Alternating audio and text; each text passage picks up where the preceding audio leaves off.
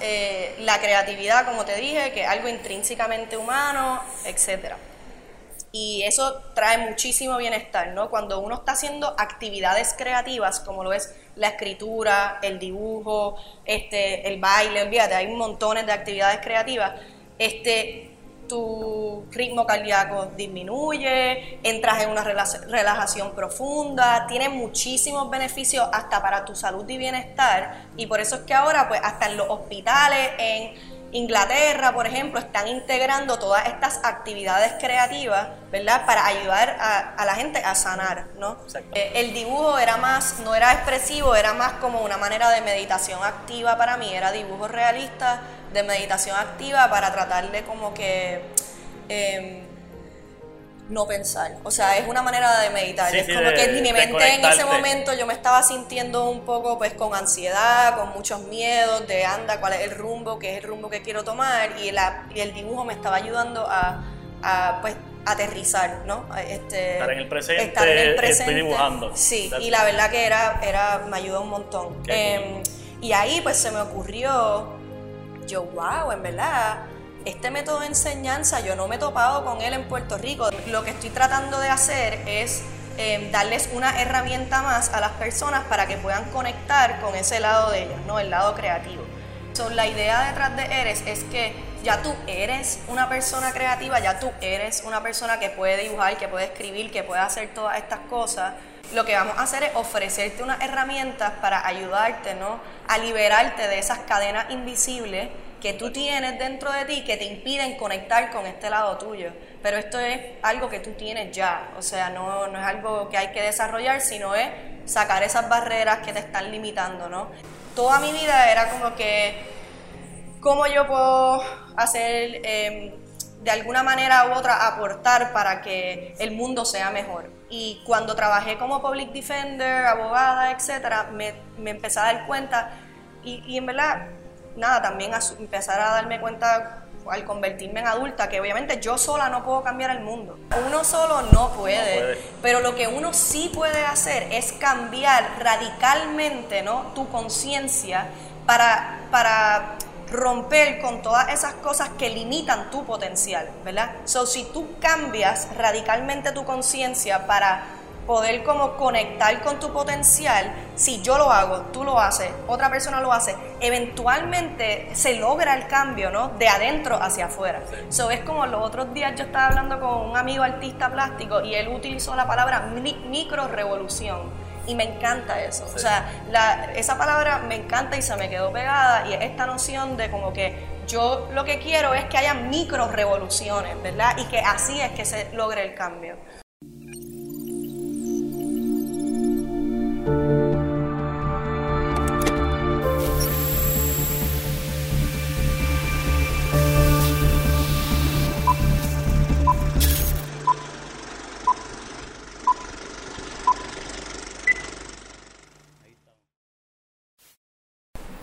Saludos a todos, mi nombre es Ricky Muñiz y en este episodio de El Viaje me acompaña Jacqueline Pierluisi, este, artista, abogada, varias cosas que ella nos va a contar de su trayectoria.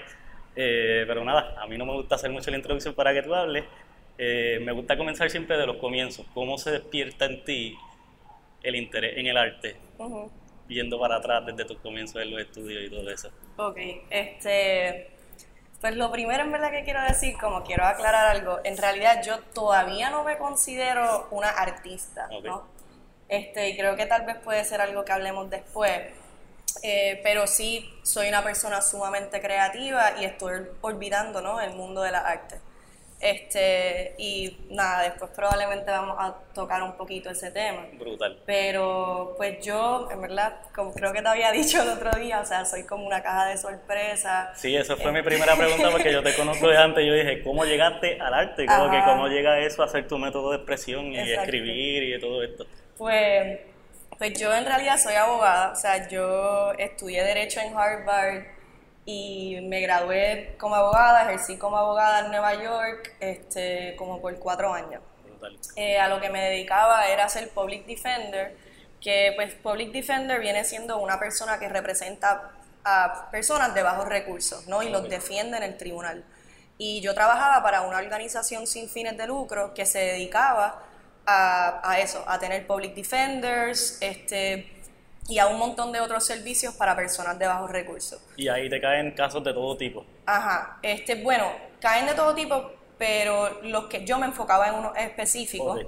este, los que yo hacía tenían que ver con familias, o eran usualmente, pues la mayoría de mis clientes eh, vivían bajo extremo, extrema pobreza, este, y muchas veces es el Estado eh, trataba de intervenir y quitarle las familias, los hijos a ellos, y yo trataba de, yo defendía, no trataba, defendía a estas familias para que se quedaran unidas y en vez nosotros le proveyéramos servicios a ellos, este, eh, en vez de tener que poner ese niño, por ejemplo, en un cuido, ¿verdad? Con una persona desconocida, etcétera. La mayoría de mis casos había de todo, desde casos de violencia doméstica, este, habían casos de eh, alcohol, ¿verdad? El papá o la mamá tiene un problema de alcoholismo, habían casos de simple y sencillamente viven en, un- en, en Nueva York, le dicen shelters, este, que viene siendo como si fuera un em, public housing, pero no hay que pagar nada, o sea, es puro... Y muchas veces muchos de mis clientes vivían ahí y lo que acababa pasando era que, por ejemplo, hay un montón de reglas y si tú dejas a un niño de 10 años con uno de 7, está prohibido y el Estado te llama porque descuidaste de tu hijo y cosas así. Wow. Y eran muchas madres solteras, este, la mayoría de mis clientas. Así que de por si no tienen los recursos para entonces después manejar esa situación. Ajá. Wow. Este, pero nada, en realidad tú me preguntaste, ¿verdad?, cómo yo llegué al mundo del arte. Como que mi contestación fue más como que soy esta caja de sorpresa. eh, soy abogada, ahora mismo no estoy ejerciendo como abogada. Eh, ejercí como abogada en Nueva York. Y creo que a lo mejor lo que ata el mundo del arte y, y lo que yo hacía como abogada es que, pues, yo siempre desde pequeña pues he estado interesada en algo que tenga que ver con cambio social, ¿no? Justicia social, cambio social y cómo uno trata de lograr eso, pues hay distintas maneras de hacerlo, ¿no? Este, y pues mi, mi ruta inicial pues era una ruta un poco más tradicional, ¿no? De, de meterme en el mundo del derecho, de los derechos civiles, de tratar de abogar por eso. Entrar al sistema y tratar de hacer lo mejor que tú puedas ahí. Exacto. Entonces, eh, pero mientras trabajaba dentro del sistema en Nueva York, también a la misma vez, por alguna razón, la mayoría de mis amistades en Nueva York eran artistas. Ok. Este, y yo estaba todo el tiempo como que orbitando ese mundo, aunque sí era un mundo al cual yo no estaba familiarizada de pequeña, yo no me crié en ese mundo, pero por alguna razón en Nueva York ese fue mi mundo, mientras yo era public defender, en mi tiempo libre estaba rondando mucho esos espacios. Artistas, escritores, pintores, o, Eh, o sea, todo o algo todo. específico. Músico, Músico. este, eh, artista plástico, Y todas las culturas Eh, mezcladas en New York para colmo, que es como súper rico, que cool. Y, y pues en realidad las vidas de mis clientes también, como que los casos que yo veía eran unos casos bien intensos, ¿no? Y, y me provocaban mucho emocionalmente porque yo me apegaba a mis clientas y mis clientes y a veces me sentía que, me sentía, no sé, y es algo que en- entre todos los public defenders de Nueva York le hablamos, no importa cuán buena representación tú le das a esta persona, la mayoría de las veces nosotros perdemos porque el, el sistema está roto, ¿no? Este, y nosotros estamos operando dentro del sistema. Y eso pues me causaba muchas frustraciones. Así que nunca Eh, te terminas sintiendo una com- como feeling accomplished o sintiendo como que lograste... Sí, o sea, la verdad que mis clientas eran, yo em, conectaba mucho con ellos y ellos siempre estaban súper agradecidos de mi trabajo. Este, pero yo creo que tenía mis frustraciones porque tal vez, tal vez el mundo de, la- de, de- de los tribunales es un mundo bien adver- adversari- advers- adversarial, se dice. no sé. Adversary es la palabra que Sí, estás buscando, sí, pero- no sé cómo se dice. Wow, diablo. Este, Está bien, pero- este, pues, ajá, pues, pues es un mundo también que a lo mejor yo misma me sentía hasta limitada en cómo yo me podía expresar o no expresar. Y de repente empiezo a, aprender, ¿no? Y a toparme que hay otras maneras de lograr el cambio social. Y a la misma vez empecé también a escribir un montón eh, porque pues tenía mucho, mis sentimientos estaban a flor de piel con todo lo que estaba viviendo. Y ahí empezó como, Yo te diría este, a explotar un poco mi lado artístico, ¿verdad? Este que yo desconocía que tenía. Sí, empezaste a canalizar todas tus emociones y expresarlas a través de algo que empezó por la escritura, fue quizás lo primero. Primero poesía, este, también cuentos cortos, este... Em, ¿Venías de, lectura, de mucha lectura o ni siquiera? ¿O fue como que algo así de un...? Fue bien explosivo. Este, la verdad que no leía mucha, ahora leo mucha poesía, pero en ese momento yo ni leía poesía y empezaron a salir como que estos poemas. Este, y sí leía, porque pues los abogados no leemos, este leemos bastante. Pero, nada cercano a la Pero no mucho como, no tanta literatura, poesía, era otro tipo de, lectura la, que yo hacía. Em, pero nada, en realidad, a fin de cuentas, como que... eh, sí, estoy olvidando el mundo de las artes, como que este lado mío está como explotando y yo sentía como un llamado bien fuerte, como que era como si mi espíritu estaba como hambriento, no sé cómo explicarte, yo llamo como el hambre, el, el hambre del alma, este, de repente algo se despertó en mí y era como que no, como que yo estoy en el lugar equivocado, pero a la misma vez era como, pero yo desconozco este otro lugar, yo no soy artista, yo desconozco este mundo, ¿cómo yo puedo de repente dejarlo todo y tratarle de como que Sí, seguir mi, mi, mi, camino de, cambio social, pero a través de estos otros medios. ¿Y cómo fue entonces esa, cómo empezaste a ver esa transición, esa posibilidad de transicionar del, de como lo dijiste ahorita, del, del medio tradicional a través del sistema y a través de las leyes? Como que cómo empezaste a ver esa ventana, me dijiste que habías cogido como un taller ah, de un método, como que cómo, cómo entonces va de, de tu exploración personal, eh, de de canalizar tus sentimientos a través de la lectura a empezar a encontrar que pues, este círculo tiene otra opción para ti, como que cómo fue ese proceso ahí en New York. Pues, exacto. Em, estaba trabajando como public defender, empecé a sentir este llamado bien fuerte y también ahí empecé, dije, bueno, voy a coger esto un poco más en serio y tratar de explorarlo más.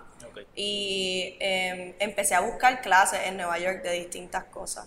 Y ahí me topé con la, una clase de dibujo que se llama Drawing on the Right Side of the Brain, que en realidad es el método de enseñanza que yo estoy utilizando ahora en ERES y ellos me certificaron para que yo lo pudiera enseñar aquí. Y pues es el mismo método de enseñanza que yo estoy haciendo. Y ese, ese, ese taller era un taller intensivo de cinco días yo estaba ya empezando a dibujar también, pero nunca había cogido una clase de dibujo en mi vida.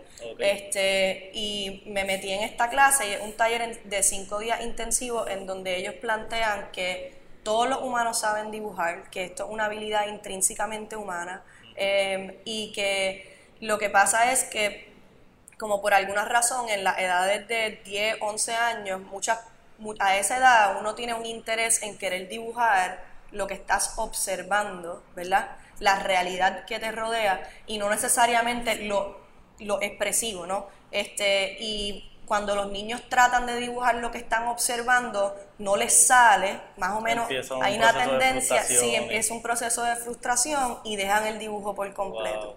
Entonces, este Em, este método de enseñanza es como una, una, manera de enseñar en donde dicen que en realidad el dibujo es aprender a observar, tiene que ver más con la observación, no tiene que ver con tener habilidad innata o no en el dibujo. Y a mí cuando cogí ese taller me voló la cabeza, o sea, me encantó, me quedé súper impresionada con todo lo que aprendí, con mis dibujos, pero no es solo tus dibujos, es la manera en que empiezas a observar, el mundo que te rodea este, todo lo encuentra hasta más bello, de repente empieza a ver luces, este, sombras, matices que antes no te fijaba, este, y de hecho, a esa yo creo, yo no sé si fue antes de las clases de dibujo o después, la verdad que para mí todo ha sido como un proceso bien como rápido. Sí, se ha mezclado porque ha sido, lo, lo, ha estado solamente going with the flow. Ajá, y es como, está como por todos lados todavía, pero lo que iba a decir es que más o menos a la vez yo también empecé a tomar muchas fotos con mi celular y me encanta la fotografía y lo hago mucho y es con mi celular. Pero mis fotos son como yo no edito, a mí no me gusta editar. Uno es que no sé, o sea, no sé usar Photoshop, no sé nada de esas cosas. Pero parece que al aprender a observar, y no sé si fue a la vez antes o después o qué sé yo, pero la realidad es que el dibujo sí te ayuda mucho a poder tener ese ojo de de repente percibir cosas que antes no percibías. Y es como te refina, ¿no? Eh, em, tu observación, tu sensibilidad, de cierta manera, y a mí pues la verdad que me, encantó. Sí, por eso se te hace difícil target si fue antes o después, porque en verdad es algo que despertó en ti y de momento pues se transfiere a la fotografía, se transfiere al Sin dibujo, pensarlo. se transfiere a escribir, porque la escritura también es observación, observación del de comportamiento humano, de tu comportamiento. Sí. Qué brutal en verdad.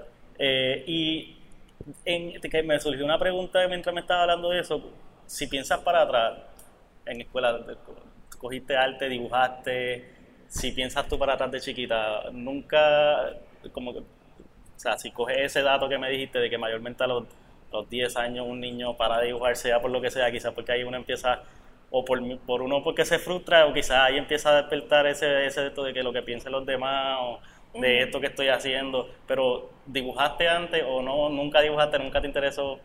Sí me recuerdo de chiquita que dibujaba, me recuerdo coger una clase de dibujo, porque yo yo estudié en Baldwin hasta sexto grado y después estuve en Marista. Este, y Baldwin sí tenía clase de arte. Marista, cuando yo estudié en Marista, este, no tenía, o sea, yo entré en séptimo, de hecho lo que había... en la escuela siempre hubo, yo siempre no, Era, lo que había era economía doméstica y economía doméstica era para las nenas nada más y eso literal era como aprender a cocinar y bake y eso es para las nenas y música para los nenes, que está como que me... Al, está al garete, yo siempre tuve arte y, y quizá también porque a mí me gustaba el arte, pero pues, nunca lo vi, como, como nunca faltó, nunca lo vi como que, André, no hay arte, porque siempre en toda la, en high school y en las varias elementales que tuve, siempre tuve esa, pues, herramienta. Pues yo me recuerdo en Baldwin, ¿verdad? Más de chiquita, dibujar y que me gustaba. Sí creo que eh, me recuerdo de una clase que, de dibujo que sí tuve una frustración, el por qué o cuál fue esa frustración es bien difícil, no sé, no te puedo, no me voy a inventar una historia que no tengo. Sí, sí, pero... Pero, eh, pero me recuerdo que dibujaba y de repente paré. Paraste. Pero la realidad es que de, de, o sea, de joven también, yo, era, yo soy bien activa, yo soy una persona bien cinética, además de que ser sedentaria en el sentido de escribir y dibujar, soy bien cinética. Y en, cuando pequeña, pues era deportista, o sea, me pasaba jugando tenis, me pasaba en la calle y esa era mi manera de... de... Sí, que gravitaste hacia los deportes y hacia de janguear. Ajá, y entonces la verdad que no... no sí, no, no lo seguiste. Está bien, pero no, que cool, eh, eh, quería solamente preguntarte... Mi cuarto. Ahora que me estás preguntando, o sea, Esos son expresiones. Eh, era bien expresiva, ¿no? En mi manera uno, de vestir. Uno no, sabe, uno no sabe como que hasta qué punto, pero hay personas que, pues sí, en verdad es, si tú estás escogiendo un color extrovertido en tu cuarto o tu forma de, vestirte, eso es una forma de expresarse. O sea, lo que pasa es que uno no lo. Estamos tan tradicionales y cosas que uno no lo ve. Sí. Eh, pero entonces, eh, la otra pregunta que te quería hacer de ese proyecto es qué tipo de dibujos estaban trabajando en ese, primer, en ese taller.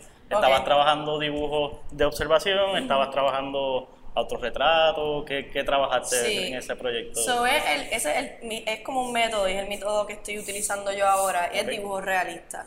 Em, y dibujo realista es aprender a dibujar lo que tú estás observando plenamente. Em, y, por ejemplo, el primer día del taller, uno pues dibuja la mano, la mano de uno, que tiende a ser algo que usualmente la gente dice que es bien difícil de dibujar, pero pues con, la, con nuestra manera de enseñar, pues todo el mundo acaba dibujando su mano y les queda súper bien.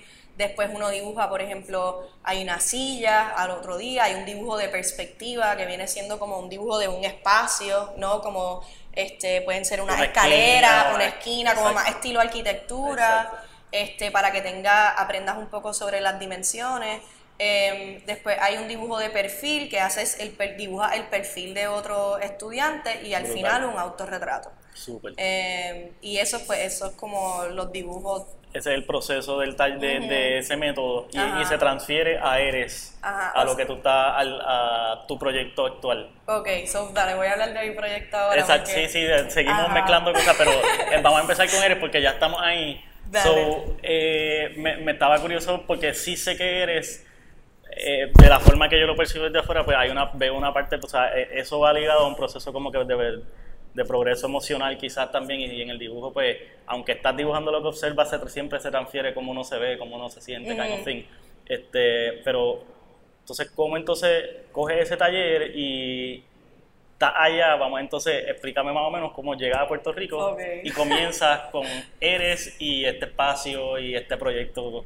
Eh, vamos poquito a poco. Dale, la cronología voy a pensar. Este, cuando estaba en Nueva York, eh, que era Public Defender y empecé a explorar mi lado artístico un poco más, eh, también a la misma vez empecé a sentir este llamado, ¿no? De que yo llevaba 11 años fuera, viviendo fuera de Puerto Rico. Y cuando venía de visita, este, me empecé a topar con un Puerto Rico que yo no conocía, ¿no? Este, con el mundo artístico de Puerto Rico, empecé a hacer otro tipo de amistades, hasta, em, nada, y, y, eso hizo que estando en Nueva York, de repente me entró, empecé a sentir como un llamado también de, wow, en verdad, yo nunca he vivido en Puerto Rico como adulta. Como adulta, sí, eso te iba a decir porque tú te fuiste de niño. O, sea, me fui después, de me, gradué, me gradué de high school y me fui. Y la verdad es que el irme fue súper bueno porque pude descubrir un montón de cosas e intereses de mí que tal vez eh, aquí a lo mejor pues no hubiera descubierto porque uno tiene como unos patrones, ¿no? Un hábito de comportamiento que a lo mejor hubiera sido, no sé, uno nunca sabe, pero definitivamente. cuento, o sea, por ejemplo, allá a mí me encanta, descubrí que me encanta caminar. Específicamente en New York, mucha gente, me, yo, yo viajo mucho a New York y en New York mucha gente me dice que sea como tú seas, sea como sea tu personalidad, te da una oportunidad como un reboot a, restart porque es tan open, hay tantas culturas y tantas cosas que tú ahí puedes irte a caminar y puedes ser tú si te da por pintarte el pelo, si te da por ser súper eh, radical o bien conservado, la diferencia de lo que era en tu casa anteriormente, ese quizás es el mejor espacio para just be. Sí, sí, en sí que nada, allí en verdad descubrí un montón de cosas como el caminar, empecé a descubrir que me encantaba caminar, que me encantaba la transportación pública, que eso me inspiraba mucho en mi escritura, porque de cierta manera pues tengo como portales a otras maneras de, vivir o no. Em, y entonces cuando estoy allí empiezo a sentir este llamado y yo venía de visitas, me empecé a topar y empecé a rondar, ¿no? De una manera diferente en Puerto Rico. Y dije, wow, en verdad, tal vez yo debería considerar mudarme a Puerto Rico. Si me mudo, pues dije, bueno, pues me mudo al viejo San Juan, que es un lugar en donde puedo caminar, este, que tal vez tenga un poquito más de anonimidad, porque a mí la anonimidad pues me es algo que me encantaba de allá afuera y no quería necesariamente la, de New York, la anonimidad que te permite New York. Sí, este, y no quería como perderla, ¿no? Este, aunque nada, el punto es que... Es un hub artístico, San Juan también. El viejo San Juan. a salir la noche, música. Bueno, es bello, o sea, es una cosa como que es, en verdad el viejo San Juan para mí es bien místico y como tiene algo, un aura bien especial. Qué cool. Y, se te, y, y, ese fue tu primer step, llegar al viejo San Juan. Entonces, pues me mudé acá a Puerto Rico y ahí empecé a trabajar en otra organización sin fines de lucro, este, aquí en Puerto Rico y pues porque en verdad mi trayectoria, aunque era derecho, siempre ha sido, yo siempre he trabajado en organizaciones sin fines de lucro, eso eh, ha sido así. Y pues empecé a trabajar aquí en una, yo llegué en el 2017, en enero. Pero después llegó el huracán. Eh, este, entonces cuando... Un poquito de timing ahí, sí, eso eh, pasa. No, pero yo pienso que yo era, tenía que estar aquí para eso, era como si no sé, a mí de verdad que el huracán, a todo el mundo, ¿no? es, que uno no sabe porque el que estaba afuera se lo sufrió igual, o sea, de una manera diferente, pero se lo sufrió estando afuera, queriendo estar aquí. Eso es algo que María fue particular. Sí, em, así que yo estaba trabajando en una ONG, una organización sin fines de lucro aquí. Llega el huracán, ya yo tenía mis frustraciones de ese trabajo por nada, razones personales ¿Era ligado a algo legal o era otras cosas? No, tenía que ver con la economía del visitante y tratar de, sí.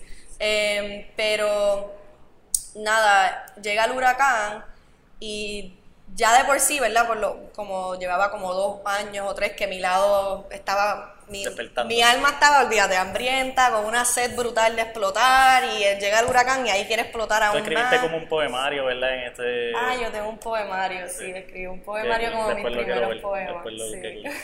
Sí. este, entonces llegó el huracán, ahí pues yo hice un montón de decisiones bien drásticas nada, dejé, dije, yo tengo dinero ahorrado, dejé mi, dejé mi trabajo, dejé una relación de mucho tiempo, este, decidí que me fui a explorar la isla y a tomar fotos y a escribir un montón. Creo que pasé por muchos procesos de, de introspección, ¿no? Y de pensar, ok, ¿qué, ¿sabes? ¿Qué es lo que quiero hacer y no? Y de ahí, en verdad fue como, fueron unos meses de mucha belleza, pero a la misma vez también, este, eh, una caída, yo diría, ¿no? Este, De mucha introspección y como crisis un poquito existencial. Em, y, y entonces el dibujo me acompañó durante ese proceso. Este, y yo empecé a pensar, hermano, ¿qué es lo que yo quiero hacer o no? Empecé a, tenía trabajos part-times. Este, yo trabajé, por ejemplo, para el Instituto Nueva Escuela, que es una organización sin fines de lucros que yo amo. O sea, en verdad esa sí es una que le voy a decir a la gente que por favor la busquen. sí, esa de verdad que... Instituto Nueva, Escuela. Sí, es una organización que lo que está haciendo es transformando escuelas públicas al concepto Montessori. Brutal. Este, y usualmente son las mismas escuelas que están pidiendo eso. Eh, y la verdad que, olvídate, los beneficios y el cambio radical que se logra en esa escuela, y no es en la escuela, es en la comunidad alrededor de la escuela, es increíble. Sí, en los que se benefician de ese... Sí, hay mucho empoderamiento social. Este, así que nada, eso es como un caveat, pero... Pero pues vamos viendo un patrón que dentro de los altos y bajos emocionales y todo, has podido seguir poniendo tu granito de arena en todas estas sí. cositas y en Puerto Rico más, también está cool porque yo siempre trato de enfocar mucho en este proyecto de que en mi caso pues yo viajo y empiezo a ver cosas sobre accesibilidad a ciertos terrenos, a ciertas cosas y me despertaron en mí en cosas que nosotros, de los beneficios que nosotros tenemos acá, que si uno no sale no los ve, sobre esos 11 años para trabajar y ver estas experiencias buenas, malas y todo, pues son esenciales en verdad como para regresar aquí como esto. Sí, está brutal. Y entonces, pues ahí está, me estabas diciendo. Estoy trabajando part-time y más o menos pensé, haciendo mucha introspección sobre qué es lo que quiero y no. Y de repente. Y estás dibujando. Y estoy dibujando, escribiendo y dibujando y tomando fotos.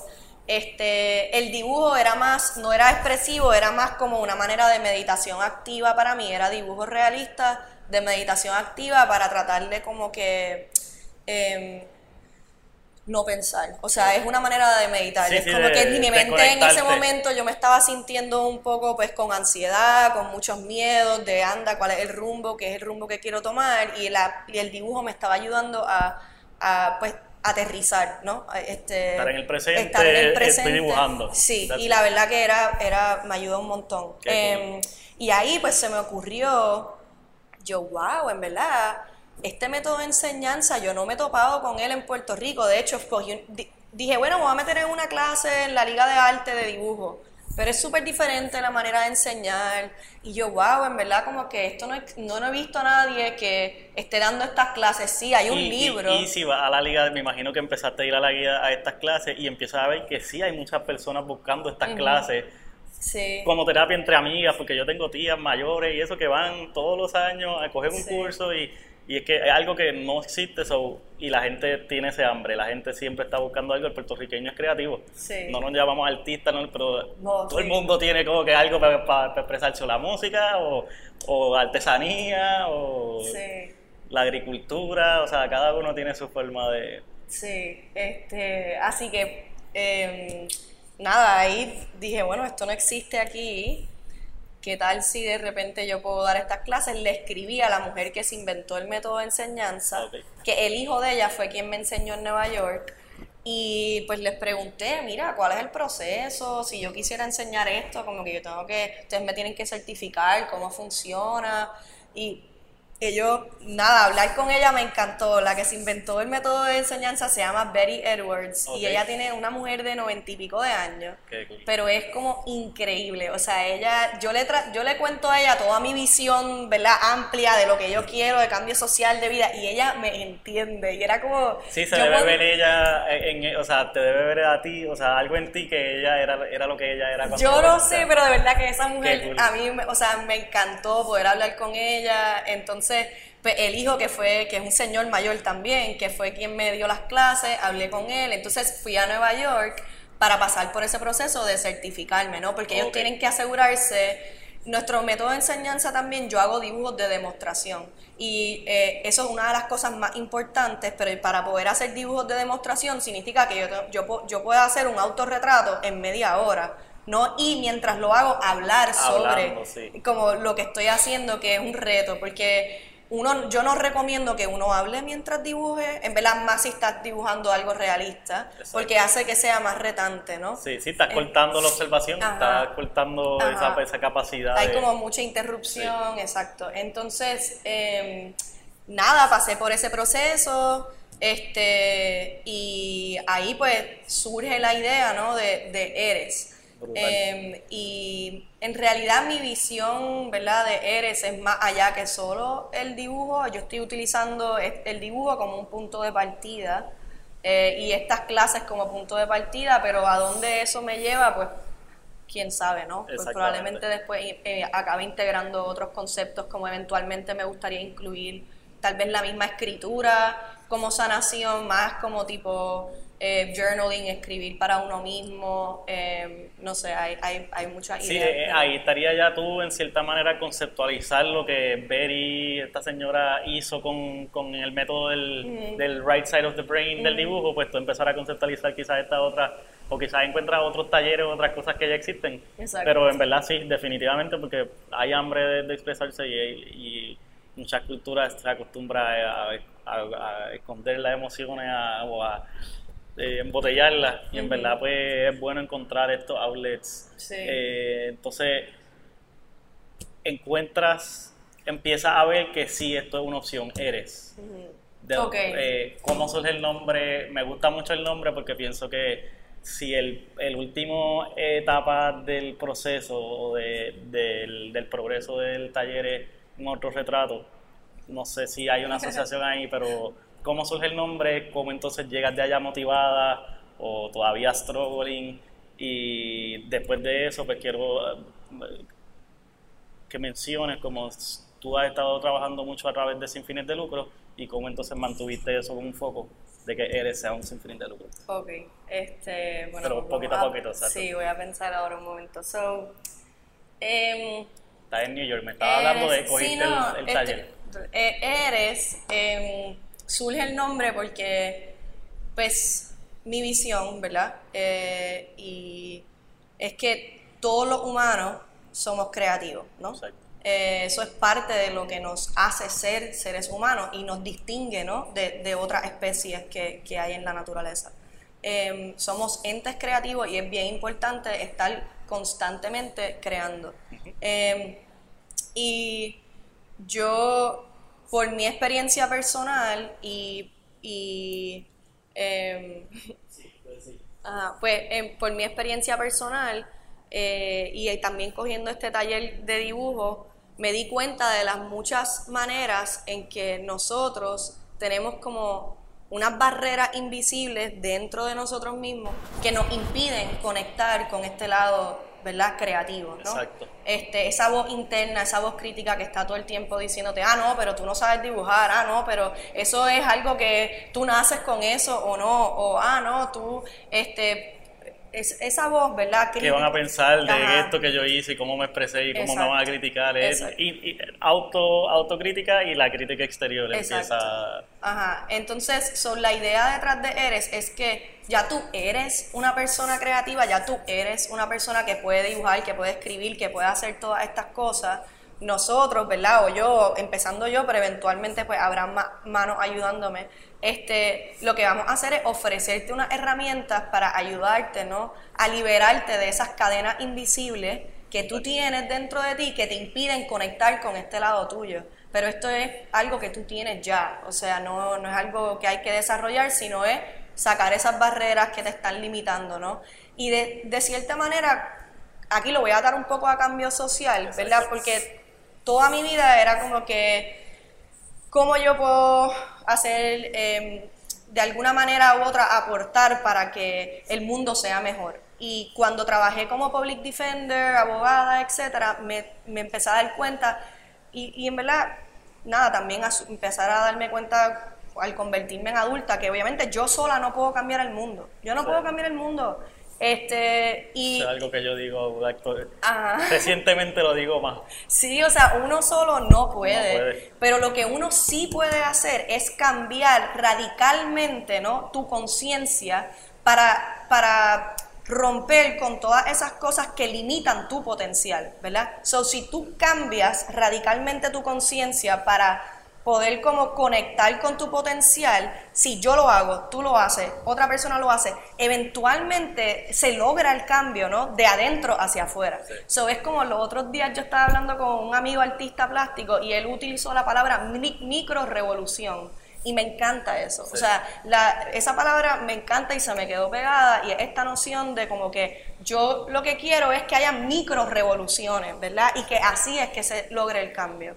Porque si no de nosotros haga cambios internos, serios internos, pero que se sumen al colectivo. Sí, porque es que en verdad, en realidad los, los sistemas son un reflejo, el sistema colectivo es un reflejo del individuo. Si tú no cambias el individuo, el, el, el, sistema no va a cambiar, que es lo que yo me topé cuando yo fui abogada, ¿no? Y era public defender. So, eh, esa, esa, nada, la palabra eres viene de ahí. Entonces, eh, mucho del cambio social que estoy buscando es esa como micro revolución y estoy utilizando lo que yo le llamo la creatividad. Ah, y ahí voy a hablar ahora un poquito para distinguir el arte con la creatividad. Y esto, obviamente, es mi opinión, de seguro hay, un, hay montones de opiniones sobre esto. Yo solo estoy compartiendo lo que, al menos lo que con lo que yo me identifico, ¿no? Y lo que tal vez como que, con lo que lo que he aprendido, con lo que me identifico y con lo que mi, mi espíritu también se identifica de cierta manera. Este, Um, ok, so, esto es un poco complicado, voy a tratar de organizar los pensamientos. Sin prisa, tenemos tiempo. Em, para mí, ¿verdad? Está la, eh, la creatividad, como te dije, que es algo intrínsecamente humano, etcétera. Y eso trae muchísimo bienestar, ¿no? Cuando uno está haciendo actividades creativas, como lo es la escritura, el dibujo, este, el baile, olvídate, hay montones de actividades creativas, este, tu ritmo cardíaco disminuye, entras en una relajación profunda, tiene muchísimos beneficios hasta para tu salud y bienestar, y por eso es que ahora, pues, hasta en los hospitales, en Inglaterra, por ejemplo, están integrando todas estas actividades creativas, ¿verdad? Para ayudar a, la gente a sanar, ¿no?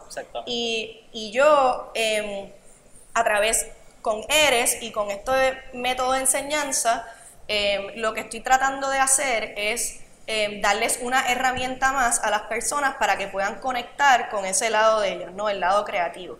Em, pero el arte con mayúscula A, ¿verdad? Como que qué es un artista, ¿no? Este, qué es el arte como tal. Yo, o sea, mi opinión, yo pienso que los artistas realmente, como un artista de verdad, es una persona que es como si fuera un historiador emocional, ¿no? Eh, de hecho, como un historiador emocional o espiritual, ¿verdad? Como los otros días yo leí algo que escribió James Baldwin que hablaba sobre este tema en donde él lo que dice es como un artista es, por ejemplo, muchas veces uno está pasando por un dolor bien profundo y uno se siente que ese dolor de uno es único y es como que yo soy el único que tengo este dolor y qué sé yo. Y de repente te topas con los libros y el arte y te empiezas a dar cuenta que no, que ese dolor tuyo tan profundo es exactamente lo que te conecta con el, el resto de la, humanidad. Entonces, un artista para mí viene siendo este, este historiador emocional o espiritual, ¿verdad? Que lo que hace es que trae una experiencia súper única, súper particular a su, a su, de su vida, ¿no? Pero la logra proyectar, ya sea en pintura, lo que sea, ¿verdad? Cualquiera que sea su medio, de una manera en donde hace que la audiencia o la persona que está recibiendo ese arte pueda identificarse, ¿no? Y que entonces acabe siendo algo del colectivo, de algo que es bien individual, se torna colectivo, ¿no? Y para mí el arte, con mayúscula A, es lo que en realidad lo que hace es como liberar, o sea, despertar en otras personas, este, posibilidades, como que la posibilidad de que diantre yo puedo cambiar o anda, mira esta otra manera de pensar o esta otra manera de hacer las cosas, yo no me había percatado con esto y es como que lo que está haciendo el arte es expandiéndole, ¿no? También la conciencia a esa otra persona, este, so, como que para, ¿verdad? No sé si me estoy explicando muy bien. Te estás explicando súper bien. Este, pero, ajá, o sea, por eso cuando yo hablo de Eres, y, y, pasa cada rato y en verdad una distinción, pero a cada rato pues dicen, ¿verdad? Como que, ah, esto es arte. Para mí esto no necesariamente es arte, son actividades creativas, ¿no? Que después pueden surgir en arte. O sea, de cierta manera, em, el, el arte es como un síntoma de la buena observación. No sé si es como, so, por ejemplo, si yo te, si a través del dibujo tú aprendes, ¿no? A observar las cosas desde otra perspectiva y empiezas a como que a toparte con cosas que antes no te topaba y hace que tú seas una persona con más compasión, etcétera, etcétera, etcétera. A lo mejor eventualmente después tú creas algo innatamente tuyo, ¿verdad? Que acaba siendo un síntoma de esa habilidad que tú adquiriste de poder observar las cosas desde otra perspectiva. Por tanto, surge arte. lo explicaste muy bien. Sí, lo explicaste súper bien. No te quería interrumpir, o sea, no sé si te sentiste que por yo estar en silencio no, te estaba explicando, yo no te quería interrumpir porque estaba en on the sí, flow. Sí, no, en verdad estaba como que pensándolo y ya y, compartiéndolo. en verdad. Y so, a través de eres y todo esto que acabas de explicar, en cierta manera logras una sanación, un despertar. O sea, el despertar o todo tiene un, un circle around que en verdad es sana, o sea, termina sanando emocionalmente o despertando ciertas cosas que no necesariamente termina siendo un artista, eh, que ahí lo definiste muy bien, pero pero es una herramienta más creativa. Sí. Que está brutal. Que puede ser un super hobby también, o sea, en realidad es, o sea, los beneficios son increíbles. Este, y, y entonces, pues yo, ¿verdad? Pues como todavía me siento que por eso él también al principio te dije como que ah, yo no soy artista todavía, ¿verdad? Tal vez tal vez mi espíritu se siente que lo es, pero yo no me considero eso todavía. Este, tal vez en un futuro quién lo sabe, ¿verdad? Pero sí me estoy descu descu descu descubriendo como artista, ¿verdad? Como, sí, es que es em, bien nítido escuchar toda la historia porque pues tu, tu idea es cambio social estás, logrando trabajar en eso, te encuentras con unas dificultades, le pones a sufrir emocionalmente, entonces vuelves a tú como a, ti, al individuo, a trabajar en ti y entonces ahí encuentras en que eso es una o sea, que tú también puedas ayudar a otras personas a volver al individuo, que es lo que más difícil se nos hace, porque eso es de niño, uno tiene esa creatividad y esto, pero cuando uno empieza a pensar en otras cosas, empiezan a cerrarse, a crear todas esas barreras. Así que está brutal, que está ayudando, como dijiste ahorita, a romper esas cadenas ah, emocionales. Invisibles. Invisibles. Las cadenas invisibles. Así que nada, me, suena brutal. Y entonces ya eres... A ver, ya, no dije lo de non-profit que me preguntaste. Ah, entonces pues dale, pues vamos a ir. sí, sí, no, pues sí, ya, ok, pues ya cerramos ese capítulo. Eh, ya eres es, ya eres, tiene un espacio ah, eh, físico. Eh, es una sin fines de lucro y quiero que me explique ¿verdad? Todos los beneficios y los strolls de lo que conlleva una infinita de lucro en este momento histórico en Puerto Rico. Eh, ¿Y qué se te ha dado con Eres? ¿Has tenido ya la oportunidad de dar varios talleres? ¿Cómo han surgido? Eh, sé que una de las cosas es que eres un sinfines de lucro, pero pues por ahora sí tienes que funcionar en, en que las personas, los, que cogen los talleres pues son pagados, eh, pero pues quiero que round it up lo que ya es, ya es Eres. Ok, verdad. eres como organización. Pues Eres comenzó como yo recibí el 501c3 que viene siendo la exención contributiva federal que te permite que tú seas ¿verdad? una organización sin fines de lucro em, en, el un poquito antes del verano. Este, y, y, al hacer eso pues ya oficialmente pues era una organización una eres es una organización sin fines de lucro no em, y en ese momento yo estaba dando talleres, pero era talleres en mi espacio, en casas de personas, era como talleres rodantes, porque yo no, no, Eres no tenía su propio espacio. Em, entonces, em, después del verano di varios, Eres, pude dar bastantes talleres que entonces el dinero que generé con eso lo pude reinvertir para conseguir este, este espacio, donde estamos hoy, que llevo un mes y lo llevo habilitando como, me ha tomado un mes porque estaba súper abandonado. Ha hecho maravilla, ah. está espectacular. estaba bien abandonado, escombros por todos lados, pero la verdad que me he disfrutado un montón el proceso, como que todo lo he hecho yo y con amistades que me han ayudado, que de verdad que soy eternamente agradecida a mis súper amistades. Este, y pues ahora desde que tengo, eh, Eres tiene este espacio, pues ya empecé a dar talleres, mañana comienzo con la segunda ronda de talleres, este, y Un taller ¿verdad? como a largo plazo, ¿verdad? Que son, son intensivos, exacto. Son cinco días intensivos y ahora mismo estoy ofreciendo pues los fines de semana que corre eh, pues cada sábado por cinco sábados corridos o cada domingo por cada o sea, Cinco domingos cinco corridos. Este, pero volviendo ¿verdad? a una organización sin fines de lucro, etcétera, so, lo que distingue ¿verdad? a Sí, las eso es el organizaciones 50 ¿cómo se llama? 501c3 es la exención. Súper difícil de conseguir, eh, por lo que entiendo. Eso dicen, pero yo Eh, no, pienso que eso es como ok. que una de esas. ¿Cuál lo es, dicen, si, ¿no? si lo que, eh, si en pocas palabras, como que como tú puedes definir, ¿verdad? Por, como tu visión, cuáles son los beneficios y cuáles son los- la- las counterparts de, de o los struggles que te tienes que enfrentar Sí. para poder tener esos beneficios. Ok. So, una organización sin fines de lucro, lo que distingue a una organización sin fines de lucro de un negocio eh, con fines de lucro, es, lo primero es que la sin fines de lucro tiene que tener un propósito social, Social. ¿verdad? Eso es lo primero, eso es necesario. Y aquí pues, pues lo tenemos, ¿verdad? Mi, mi propósito social es como les había dicho, pues ayudar a las personas a que conecten con su lado creativo este, y ayudarlos a que puedan liberarse de esas cadenas, ¿verdad? Invisibles que frustran la expresión natural de ellos y todos los beneficios que trae eso, ¿verdad? Ese es el propósito de Eres.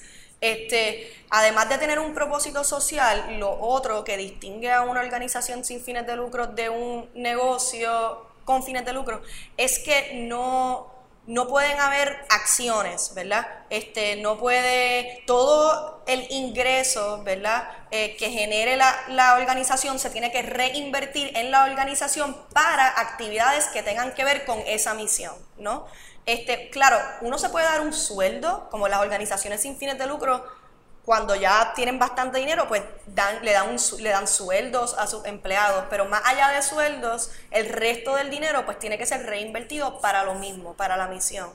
Entonces, em, lo tercero es que las organizaciones sin fines de lucro sí pueden cobrar ¿no? por sus servicios. De hecho, Exacto. hospitales son organizaciones sin fines de lucro. Las universidades son organizaciones sin fines de lucro. Y todas ellas están tota- constantemente cobrándonos ¿no? por sus servicios.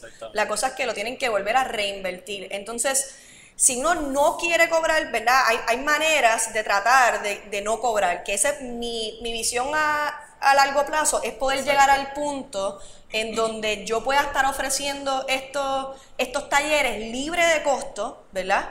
Eh, en comunidades necesitadas. Eso te quería preguntar, ¿cuál es tu, tu perfil de, de personas que estás trabajando ahora y cuál es el perfil de tu target? Ok. Si quieres regresar a la persona En verdad mi target es cualquiera. Cualquier persona. Sí, porque Brutal, yo pienso que no, brutal. o sea, el, el cambio va a ser bueno, no importa qué, eso mi target es cualquiera. Brutal. Pero, pero sí, pero no me quiero olvidar, ¿no? Este, de las comunidades necesitadas. Obviamente ahí hay, hay un reto más grande porque yo, para poder ofrecerle a ellos los talleres libre de costo, yo tengo que tener un dinero que ahora mismo no tengo, ¿verdad? Sí. O sea, la organización. Entonces, ¿cómo uno consigue ese dinero? Pues se puede conseguir ya sea cobrando por servicio y si me sobra, pues ese sobrante lo utilizo. Se reinvierte para acá. Ajá, para dar libres de costo o también las entidades sin fines de lucro pueden solicitar, Grants. ¿verdad? A grants, exacto. Entonces tú solicitas a grants que viene siendo dineros que tienen como fundaciones o el mismo gobierno de Estados Unidos, distintas entidades con mucho dinero que te deciden darte dinero porque creen en tu misión, en tu causa. Pero esos son procesos, ¿verdad? Donde uno tiene que hacer unas solicitudes, tú tienes que tener un récord de, tienes que poder probarle a ellos que este, tal- que esta, este método de enseñanza funciona, cuáles son los beneficios. So, tú tienes que, por ejemplo, yo estoy toda- todo el tiempo, tengo que estar recopilando información de quiénes son mis clientes para ya empezar a mantener ese track record, ¿no? para que a la larga pueda Para ofrecerle esa información. A, a- exacto, a, la- a las entidades que me van a dar el y, dinero. Y, y una cosa que no quiero que se, se te olvide mencionar es que creo que me habías dicho que eh, por alguna razón en los primeros dos años tiene una limitación eh, en, no sé si era solamente en acceso a grants locales o a grants en Local. general. Como, Sí, la mayoría de las fundaciones aquí en Puerto Rico, hay una que otra excepción, pero la mayoría, ¿no? Este, últimamente han recibido muchos fondos, ¿verdad? Porque después del huracán, Puerto Rico lleva recibiendo bastantes fondos para apoyar entidades sin fines de lucro. Pero hay un montón de limitaciones, ¿no? Entonces, cuando tú vas a solicitar, uno de los requisitos es que tu organización lleve operando por lo menos dos años, ¿verdad? Yo no llevo, Eres no lleva operando por lo menos dos años, así que ya yo no puedo cualificar, ¿verdad? Para, para ¿Hace, ¿Hace, cuánto comienza a correr el tiempo del, del, del papelito de 503? De, ah, que cuando... El 503. Del 503, el 501c3. Eso fue como en junio, o sea, en junio. o sea, que lleva como seis meses, lleva como seis meses. Exacto. Está bien, pero... Por ahí voy, por ahí voy. Ya es una cuarta parte del tiempo. Exacto, exacto. Igual, me parece que hay maneras creativas, y he, he, escuchado y he aprendido, hay maneras creativas de como loophole esas reglas. Okay. So, si tú coges y te atas a otra organización que lleva un montón de años. similares quizás. Ajá, entonces ellos, como te tienes que atar con ellos, etcétera, y a lo mejor a través de ellos puedes solicitar para, para poder recibir ese dinero, pero pues nada, son todas estas trabas que hacen que el, sí. que el trabajo sea más tedioso, más difícil de lograr, y pues yo siendo solita ahora mismo, Sí, eso es una, una persona que su trabajo sea bregar con esas cosas todos los años, porque Ajá. el año que viene tienes que probar el dinero que te dieron, cómo sí. lo, lo, consumiste y cómo, ¿Cómo? lo reinvertiste. Ajá. Y sobre eso es súper, o sea, ese es el target, pero sí es bueno que vayas poco a poco también, porque a veces, sí. este, pero entonces ahora mismo estás cogiendo talleres, eh, el, que lo, el que los paga, ¿verdad? Esta, esta semana y ya lleva una cuarta parte de esos dos Ah, años pasados. Porque, bueno, no, no, yo aquí generalizando. Sí. Pero, pero está, está cool. Eso es, en verdad es que está difícil. Negocio con fines de lucro, sin fines de lucro, pues siempre hay su, sus barreras. Pero creo que me parece que tu preparación académica también te ayuda porque es no todo el mundo puede grasp o comprender toda la magnitud de todo eso y la necesidad de verdad de que tú puedas funcionar a la larga. Sí. Así como que si no uno se eh, cae en un cráneo, ah, esto es mucho papeleo, no lo voy a hacer, pero para Sí. que tú puedas ser sustentable y puedas llegar a la misión tuya final de poder ofrecerle esos, esos servicios a bajos recursos, tienes que mantener ese norte bien Sí. brutal ahí. que No, en verdad tienes razón. Yo pienso que hay veces que las personas como que cuando me ven es como que no entiendo, tú eres abogada de Harvard y ahora tú estás haciendo esto, como que no me una comprenden. cosa alimenta Pero, pero la realidad es que mi sombrero de, de abogada y todo mi conocimiento de cómo funcionan, ¿no? Esta, esta burocracia que existe y es una realidad que yo no me puedo escapar de ella, existe. So, yo tengo que trabajar con ella para que trabaje a mi favor. Entonces, el ser abogada y tener conocimiento de esas realidades me ayuda porque yo por eso lo puedo hacer yo todo sola. Yo voy a Hacienda, soy la que someto las cosas, ¿verdad? Estoy aprendiendo, nunca lo había hecho antes, pero yo sé cómo trabaja y lo, o sea, I can figure it out. O sea, Sí, tú lo- como abogada estás, acostumbrada a hard work y a Ajá. moverte y hay, hay que y hay Ajá, que... que-. Y en verdad, es verdad, me ayuda y hasta conocer también cómo funciona Oye, todo. un- un individuo, o sea, yo sé un poquito, de- pero por, con todo eso quería dejarte que tú explicaras lo del sin fines de lucro, porque es algo que no todo el mundo, aunque te lo expliquen, no todo el mundo lo entiende. Y, Sí. y los beneficios que puede tener a largo plazo, mayormente uno se ciega con, con los contras o los- las barreras que uno se puede encontrar. Así que nada, en esa parte te deseo éxito, sigue ahí, Yeah. porque en verdad eso... Y, y en verdad sí, a la larga, me imagino, podrás accesar a la larga a cosas federales y cosas así también. Claro, ahora sí puedo porque tengo el 501c3. Eh, todavía me queda, también hay una exención contributiva local, o sea, estatal, que es de Puerto Rico, y ese proceso es mucho más largo y estoy en ese proceso y Ok. espero que en un par de meses pues me lo den. Este, que me va a ayudar también, vamos a ver. Sí, ahí en esa herramienta de abogada te ayuda a explorar todas esas posibilidades Sí. que mayormente uno, Sí. Uno se enfoca en su proyecto y no en todas estas cosas, así que eso es súper esencial. Así que ya eres, está procesando, está en proceso, este, hablamos de sin fines de lucro, hablamos de tus dibujos. Tú como una pregunta que te quiero hacer. En tu, ahora actualmente en tu eh, en tu tiempo libre y eso, estás dibujando, estás escribiendo, Sí. sigue siendo tu terapia, sigue siendo tu go-to. Sí. Sí, este. Sí, últimamente, en los últimos meses he estado haciendo como. Me está saliendo natural este otro tipo de dibujo más como intuitivo, donde yo no sé ni lo que va a salir, empiezo Ok. con líneas y, y de repente salen cosas que yo no tenía ni planificado. Este, es otro proceso. Eh, también ha- he hecho como otro tipo de dibujo, como yo no sé, yo les llamo como estos registros. Es como Ok. a veces escucho una canción y me voy en un viaje con los ojos cerrados tratando de como capturar ¿no? Lo que Eh, lo que siento y son como estas marcas bien raras en un papel, pero el proceso se siente súper cool. Eh, también hago mis dibujos realistas, que eso es como una meditación activa para mí, además que lo hago a cada rato en los talleres, que pues me siento, los otros días estaba eh, también con un amigo artista pues practicando eh, la figura humana, ese tipo de cosas. Eh, a cada rato, o sea, yo estoy en un café esperando por un café, me voy a poner a dibujar algo que estoy observando porque pues se siente rico y una manera chula de, de pasar el tiempo. Eh, so, sí, dibujo, todo, o sea, dibujo a cada rato y sí ahora está surgiendo este otro tipo de dibujo que ni yo comprendo. Y eso es importante aceptarlo. Pero, exacto, Es eso es parte vida, de sí. yo como hasta conocerme como ente artístico, ¿no? Yo creo que es parte de aprender a dejar eso, ese canal fluir sin tratar de controlarlo y en verdad que me, me está triviando Sí, un al, montón. al igual que en un momento fue a Sí. través de ser abogada y estar en, en, en el, ¿cómo que se llama? Como poder defender y después del arte, o sea, hay que aceptar esos cambios. Sí. Y a veces eso es, es, es difícil. Por una, una de las cosas que dijiste bastante al principio es que una de las cosas de irse para, para irte para Estados Unidos te ayudó mucho, porque pues eso, a veces uno ya cuando uno está en Puerto Rico toda su vida, ya uno está cumpliendo con lo que tus amigos esperan de ti y todo esto.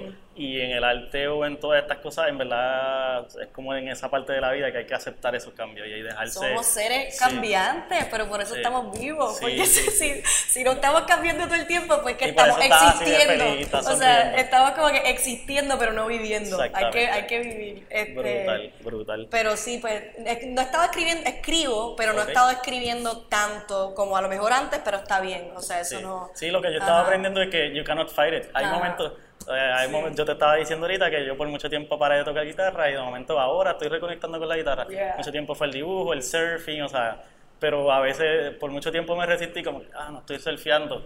La no, ahora encontré otra cosa, o sea, que Sí. hay que aceptar esos cambios y go, go with it, porque ahí es que está la magia, encontrar nuevas amistades de las que nutrirse, ¿verdad? Eso es súper importante y cuando yo, como que con el proyecto, una, yo he tenido algo, después, eh, como a todos los puertorriqueños nos ha pasado, pero yo he tenido también como un despertar y en cierta manera pues ha sido canalizarlo a través de la conversación y comunicarnos, porque estamos, aunque tenemos las redes sociales y todo, estamos todos bien desconectados. Sí. Y a través de la conversación es como que, mano, en verdad, sigo nutriéndome, sigo aprendiendo, yo leo y pues hago estas cosas, pero como que nos ayudamos a llevar el mensaje, esto es una plataforma que uno puede llevar todo lo que tú me has dicho, Ujú. súper cool, súper genuinamente, o sea, no hay otra forma de que tú puedas llevar toda esa información así.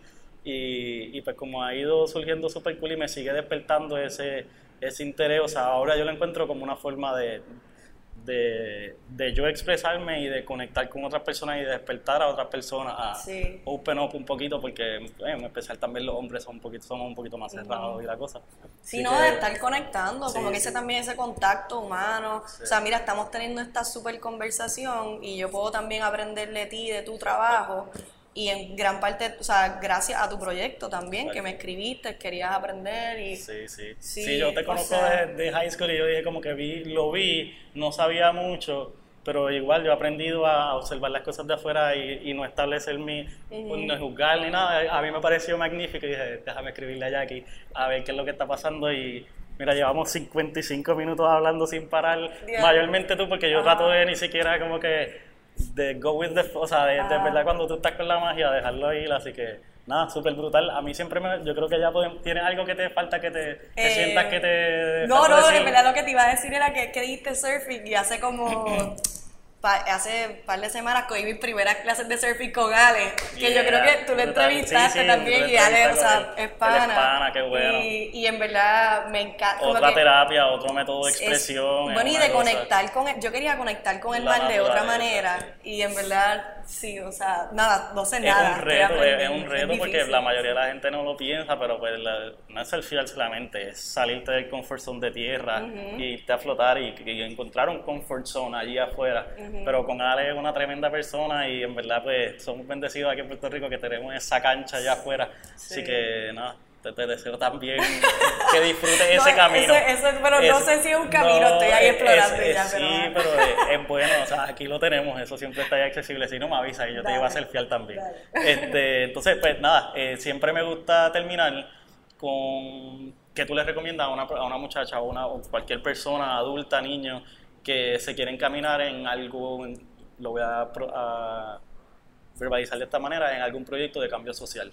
Que ellos quieran empezar el de ellos. Sí, que alguien que, que, que su hambre o su necesidad sea hacer algo de cambio social como tú tenías, como que, que tú le recomiendas a la persona? Nada, que se lance, que tiene que empezar a... O sea, la idea es lanzarte y mientras tú estás ya en el camino, eh, vas encontrando como que a veces esa idea de que, de que tú tienes que tener, como uno tiene una visión, pero esa idea de que tú tienes que tener un producto específico, súper específico y esto es la cosa y, y si no, y si no sigue esas estipulaciones de tu producto no va a funcionar, ya te estás limitando demasiado porque la, la realidad es que las cosas van cogiendo vida propia y es aprender a como que mantener, tú sabes, la dirección dentro de, pero también la flexibilidad para abrirte al mercado, a las necesidades, a lo que sea que se te esté presentando. So, nunca te vas a sentir listo, en verdad, como que nunca vas a estar listo. So, lo más importante es que te lances y te lleves de la mano con el miedo, como que el miedo siempre va a estar ahí, pero tienes que seguir. Y en verdad yo creo que eso. Sí, súper, súper, no, pues súper brutal, definitivamente hay que hacerlo. Hay que empezar y y hacer y conectar con uno mismo, hacer cosas como aceptar cambios de procesos como el que tú has llevado a cambio a donde te ha llevado ahora. Y hay muchos mitos, como que hay un montón de mitos que yo me he dado cuenta, por ejemplo, no sé, ah, que sí, que es súper difícil conseguir la exención contributiva. Ah, ok, en verdad la federal es bien fácil, hay una, hay un, si buscas bien en Google te das cuenta que hay una solicitud bien pequeñita si llevas nada, bien poco tiempo Pero operando. Ahí también va a lo que a lo que a, lo que te ayuda a ti tu background, a que para ti eso es bueno, pues, le, pues, si, pues si no Pero no, es, no le quita, no le quita, no, no es que sea difícil, pero es que, tú, para ti es menos miedo hacer eso que otra cosa. Y, y, pues cada uno tiene sus su de pero definitivamente no es difícil. Lo que yo digo es que hay mitos, porque a mí me dijeron un montón como que Hacienda en Puerto Rico es lo peor, qué sé yo. Mira, en verdad, para mí no es tan malo. Yo voy a Hacienda cada rato. Lo que hay que hacer es tratar a la gente bien como seres humanos, conectar con ellos. Es sí, sí, sigue transfiriendo el comportamiento humano de, ser bueno con las otras personas. Sí, al final va a veces se quedan hasta como y un poquito de paciencia. Sí, se quedan, se quedan mirándome como quién es esta tipa que está tan sonriente todo el tiempo y de repente empiezan a sonreír. Pero como que en verdad yo pienso que hay un montón de mitos y hay veces que uno le tiene miedo a hacer ciertas cosas o no te metes porque, ah, diablo, esto va a ser un dolor de cabeza, pero si está entrando así, pues va a ser un dolor de cabeza. Va a ser un dolor de cabeza. O sea, no le hagan caso a los mitos. Súper brutal. Este, nada, para terminar, ¿cómo pueden seguir tu trabajo y ah, el proyecto de Eres? Como que tus redes sociales, si tienes alguna plataforma de website o algo, ¿cómo te pueden encontrar? Em, pues Eres, eh, en Instagram es Eres Más de lo que ves. En Facebook también eres más de lo que ves. y el webpage es tueres.org. Tueres.org. Ajá. Eh, Yo lo pongo en letrita chiquita ahí, super cool. Eh, cursos que empiezan este fin de semana, ¿se puede, ¿uno se puede inscribir halfway o es Sí, pueden hacer plan de pago, me pueden pagar. Pueden... No, pero como que si no se enteraron esta semana y se enteraron la de después, ¿pueden entrar a ese curso o tienen que esperar a los próximos? Pues, eh, Porque en verdad es un proceso, es, una, estructura. Sí, tienes que coger la primera clase para poder coger la segunda, pero si tienes un horario flexible en donde puedes venir en la semana para, ¿sabes? Como coger, reponer la que faltaste, pues perfecto. Brutal. pues, sí. Ya saben, este, escríbanle a Jackie, eh, nada, muchas gracias. gracias Una conversación súper linda, te deseo mucho éxito, me encanta tu energía. Gracias, eh, nada, a mí me pueden seguir como Ricky Muñiz underscore PR y el viaje.tv en todas las plataformas. Suscríbanse a YouTube y a los podcasts donde prefieran escucharlo. Y hasta la próxima. Gracias.